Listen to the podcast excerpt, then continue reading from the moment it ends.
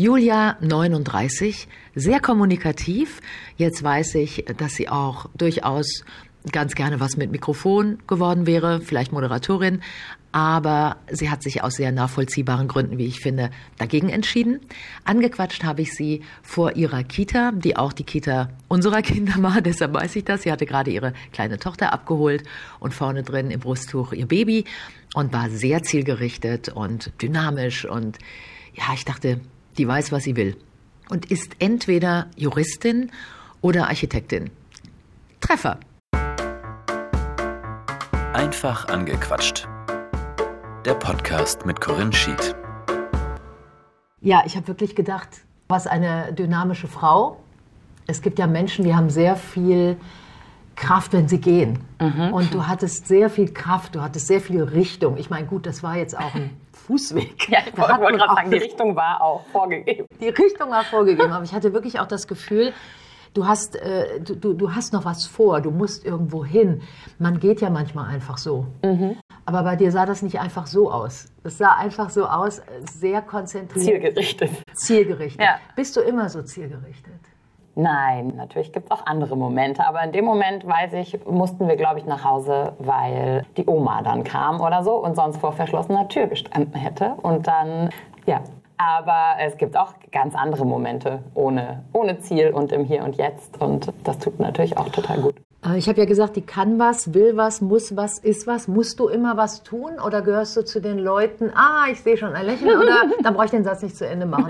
Musst du immer was tun? Ja, eigentlich schon. Ich bin auch so eine, die nicht gut still sitzen kann und ja, ich wenn ich Zeit habe, dann nutze ich das irgendwie, um, weiß ich nicht, irgendwas äh, Sport für mich zu machen oder Freunde zu treffen oder irgendwas aufzuräumen, auszumisten, zu ordnen.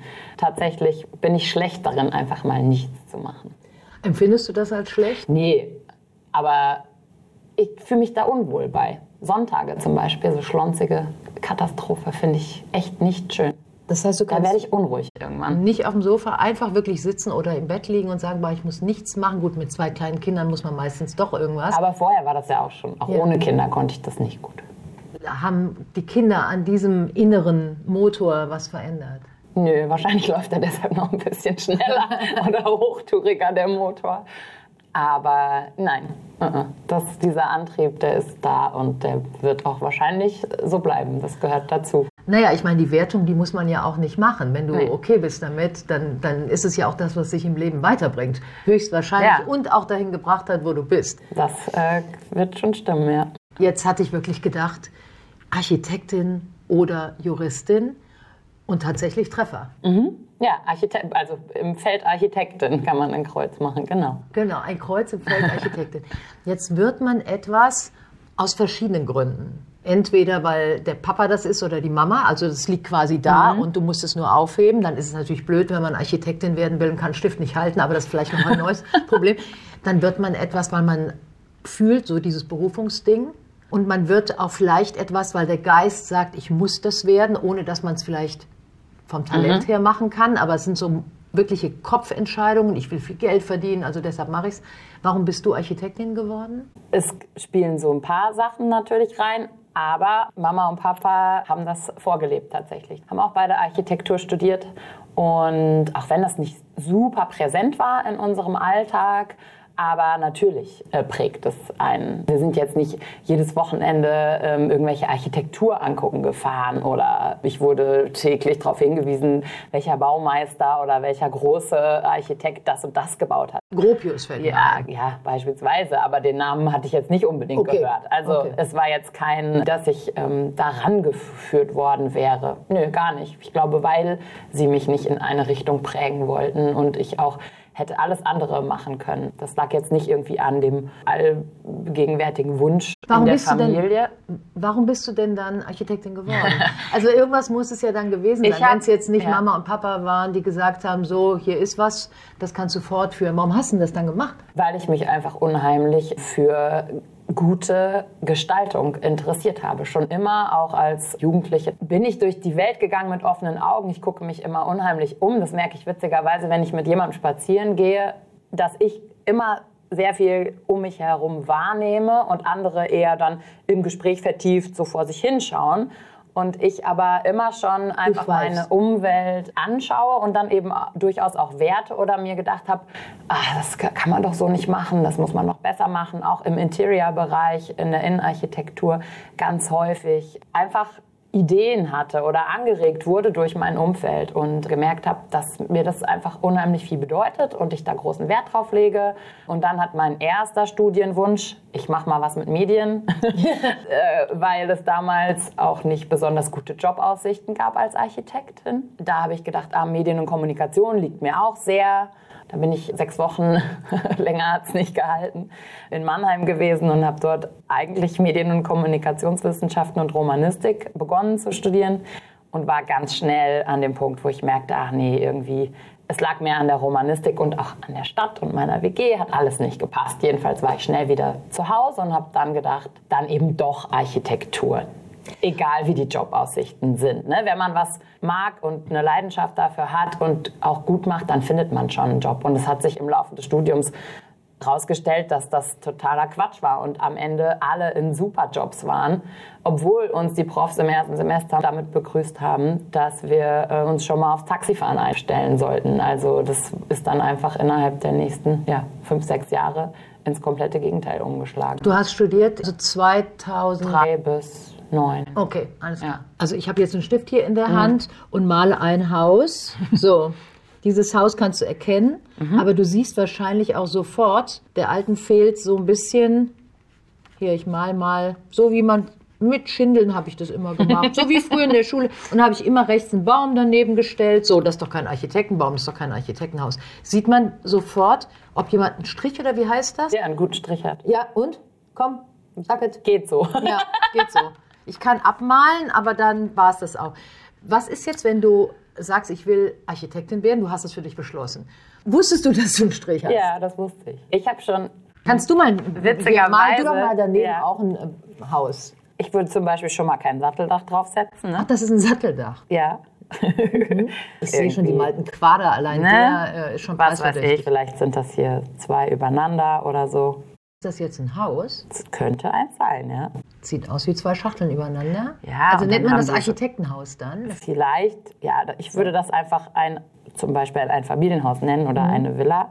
Wir sprechen ja von unseren Häusern nicht als Architektenhäusern. Aber ja, ich wusste tatsächlich, ich habe den Strich, ich habe in der Oberstufe schon mit den Lehrern gedealt, dass ich meine Hefte in Großbuchstaben, in großen Lettern, Klein- und Großbuchstaben schreiben soll. Mach, mach mal, schreib mal hier deinen Namen. Äh, Freunde meiner Großeltern, er war Architekt und genauso hat er geschrieben. Sag mal.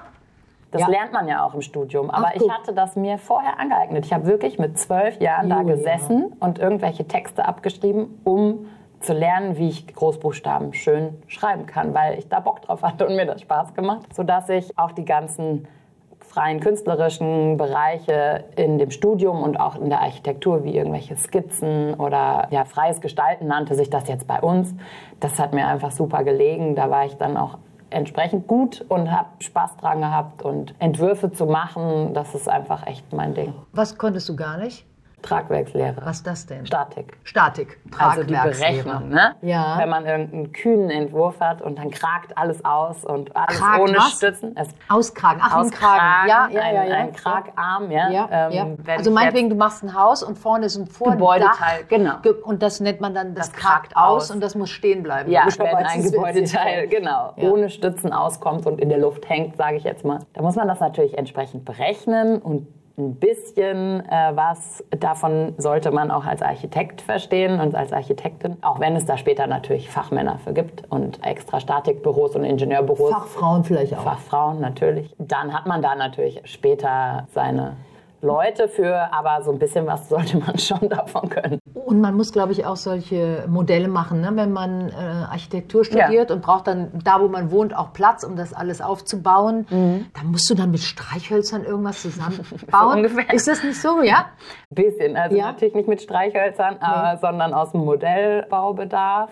Aber klar, man hat dann zu Hause im Studium irgendwie seinen riesen Schreibtisch gehabt und eine große Schneidematte als Unterlage und hat die Häuser natürlich auch im, in Abstraktionen 1 zu 1000, 1 zu 500, je nachdem, ja. ähm, ob es jetzt um städtebaulichen Entwurf ging oder um ein Einzelbauwerk, ähm, Modelle gebaut. Das war natürlich ein ganz großer Teil. Und wenn du da jetzt gemerkt hättest, das läuft hier nicht mit meinen mhm. Modellen, weil die, der Professor oder der Dozent, keine Ahnung, äh, sagt mir immer, dass, dass das nichts ist, was ich da mache. Hättest du da noch, wärst du abgebogen oder wärst du zu der Sorte vielleicht dann geworden, die sagt, kann zwar sein, dass sie mich nicht wollen, gibt es ja bei Schauspielern, die auf eine Schauspielschule mhm. gehen oder abgelehnt werden, sagen, mhm. ich mache es aber trotzdem, weil ich es kann. Geht das als Architekt oder muss man den Weg zu Ende gehen auf dem Studienweg? Also ich persönlich hätte dann was anderes gewählt, weil ich es nicht cool finde, irgendwas zu machen, was ich offensichtlich nicht gut beherrsche oder was andere als solches sehen und beurteilen. Natürlich hätte man das dann im Nachgang nochmal überprüfen können. Ne? Im Job ist ja oft was anderes auch. Aber ich glaube, wenn man sich so durchs Studium quält und immer schlechtes Feedback bekommt, macht das ja auch einfach keinen Spaß und bringt keine Motivation. Es gibt aber auch genügend, die das weiter durchgezogen haben, die dann vielleicht jetzt in eher irgendwelchen Bauunternehmen arbeiten und eben keine gestaltende Architektur machen. Sondern ich ein bisschen reduzierter oder ja, weniger oder kreativ. Genau. Hast du denn dein, jetzt bist du 39, hast du denn deinen Traumarchitektenjob gehabt oder weißt du, dass der noch kommt oder wie ist das bei dir? Ich habe ja jetzt zehn Jahre als Architektin gearbeitet in unterschiedlichen Büros und das waren schon tolle gestalterische Aufgaben vom Einfamilienhaus, also im kleineren Maßstab, über große, dicke Villen, die hier im Taunus irgendwie stehen, von vermögenden Frankfurtern und Frankfurterinnen, wo man relativ freie Hand hat, wirklich auch tolle Architektur umzusetzen auf großer Fläche, auf großen Grundstücken. Braucht man viel Geld, um toll bauen zu können? Nee, man kann auch toll bauen mit wenig Budget. Aber man braucht dafür einen guten Architekten, damit das äh, funktioniert, glaube ich. Und eben auch der Bauherr, der da mitgehen muss. Aber man kann natürlich mit mehr Geld auch einfach echt geile Sachen machen. Ähm, heutzutage ist ja sehr wichtig, dass alles gut gedämmt ist und dass alles ökologisch mhm. ist und dass kein Gift verarbeitet wird. Das ist ein elementarer Bestandteil unserer Arbeit, ne? die ganzen technischen Aspekte zu berücksichtigen. Und das macht es natürlich hier und da anstrengend. Andererseits gibt es auch ein super großes Potenzial, wenn ich auf eine neue Technologie setzen kann oder irgendein Gebäude entwickle, was in Fertigteilbauweise angeliefert wird und dann nur noch wie ein Baukastensystem zusammengesetzt werden muss. Das sind ja auch tolle Aufgaben, die vielleicht erstmal äh, schwieriger anmuten oder so, aber einfach auch ein super Potenzial bieten. Was wäre denn dein Traumhaus? Also wie würde das aussehen, wo, worin du am liebsten wohnen würdest? Wenn, Wenn man Geld das so genau wüsste, spielt. weil man ja. natürlich unfassbar viele Optionen im Kopf hat. Ich glaube, das ist echt schwierig ich bin nicht in der Situation, dass ich mir das in naher Zukunft irgendwie bauen würde, könnte. Aber ich habe wirklich auch schon häufig drüber nachgedacht. Aber ja, vielleicht stünde es an, irgendeiner, an irgendeiner tollen Küste in Portugal und hat einen Blick aufs Meer und ist ganz reduziert. Das wäre natürlich geil. Aber, ähm, Aber gut, jetzt haben wir es mal ja. gehört. ja, wo Julia Eher bald mal wohnt. Jetzt bist du eine, eine Mutter, die arbeitet oder eine Architektin, die Kinder hat. Also Hobbys kann ich mir vorstellen. Also ich erinnere mich dunkel, die gibt es, wenn man kleine Kinder hat, so ungefähr wie äh, künstliche Geschmacksverstärker in der Sterneküche, äh, eher selten. Hast du Zeit für Hobbys? Ich mache ganz viel Sport. Mein größtes Hobby ist der Sport. Welcher? Laufen, also Ausdauer, Schwimmen, Laufen und Fitness, Workout, Yoga, also von allem etwas. Functional Fitness Übungen, Yoga was ist, deine, was ist deine wichtigste Stelle am Körper, wo du immer denkst, ach, muss ich noch irgendwas optimieren? Im Moment nach ja. der Schwangerschaft Ach, ungefähr ja. ganz vergaß. Körper. Ah, ich vergaß.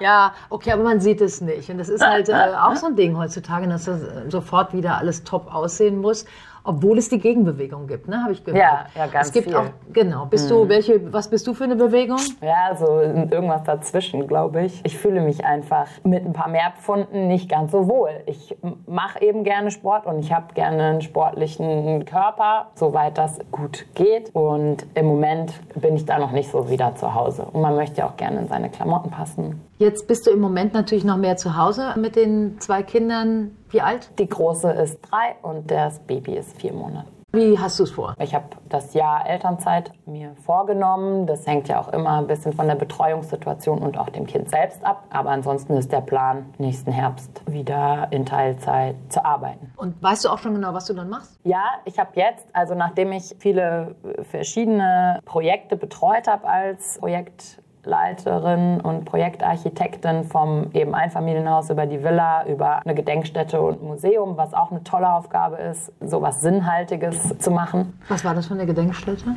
In Stuttgart. Das ist eine Gedenkstätte, ein Ort, wo ganz viel Verwaltung und Deportation für Baden-Württemberg stattfand. Mhm. Und dieses Gebäude ist erhalten worden und jetzt zu einem Museum umgebaut worden. Und das steht in Stuttgart. Was hat das mit dir gemacht? Ich kann mir vorstellen, dass das sowas mit einem macht. Also das ist ja nicht einfach ein Haus für Leute bauen. Ja, das ist was komplett anderes.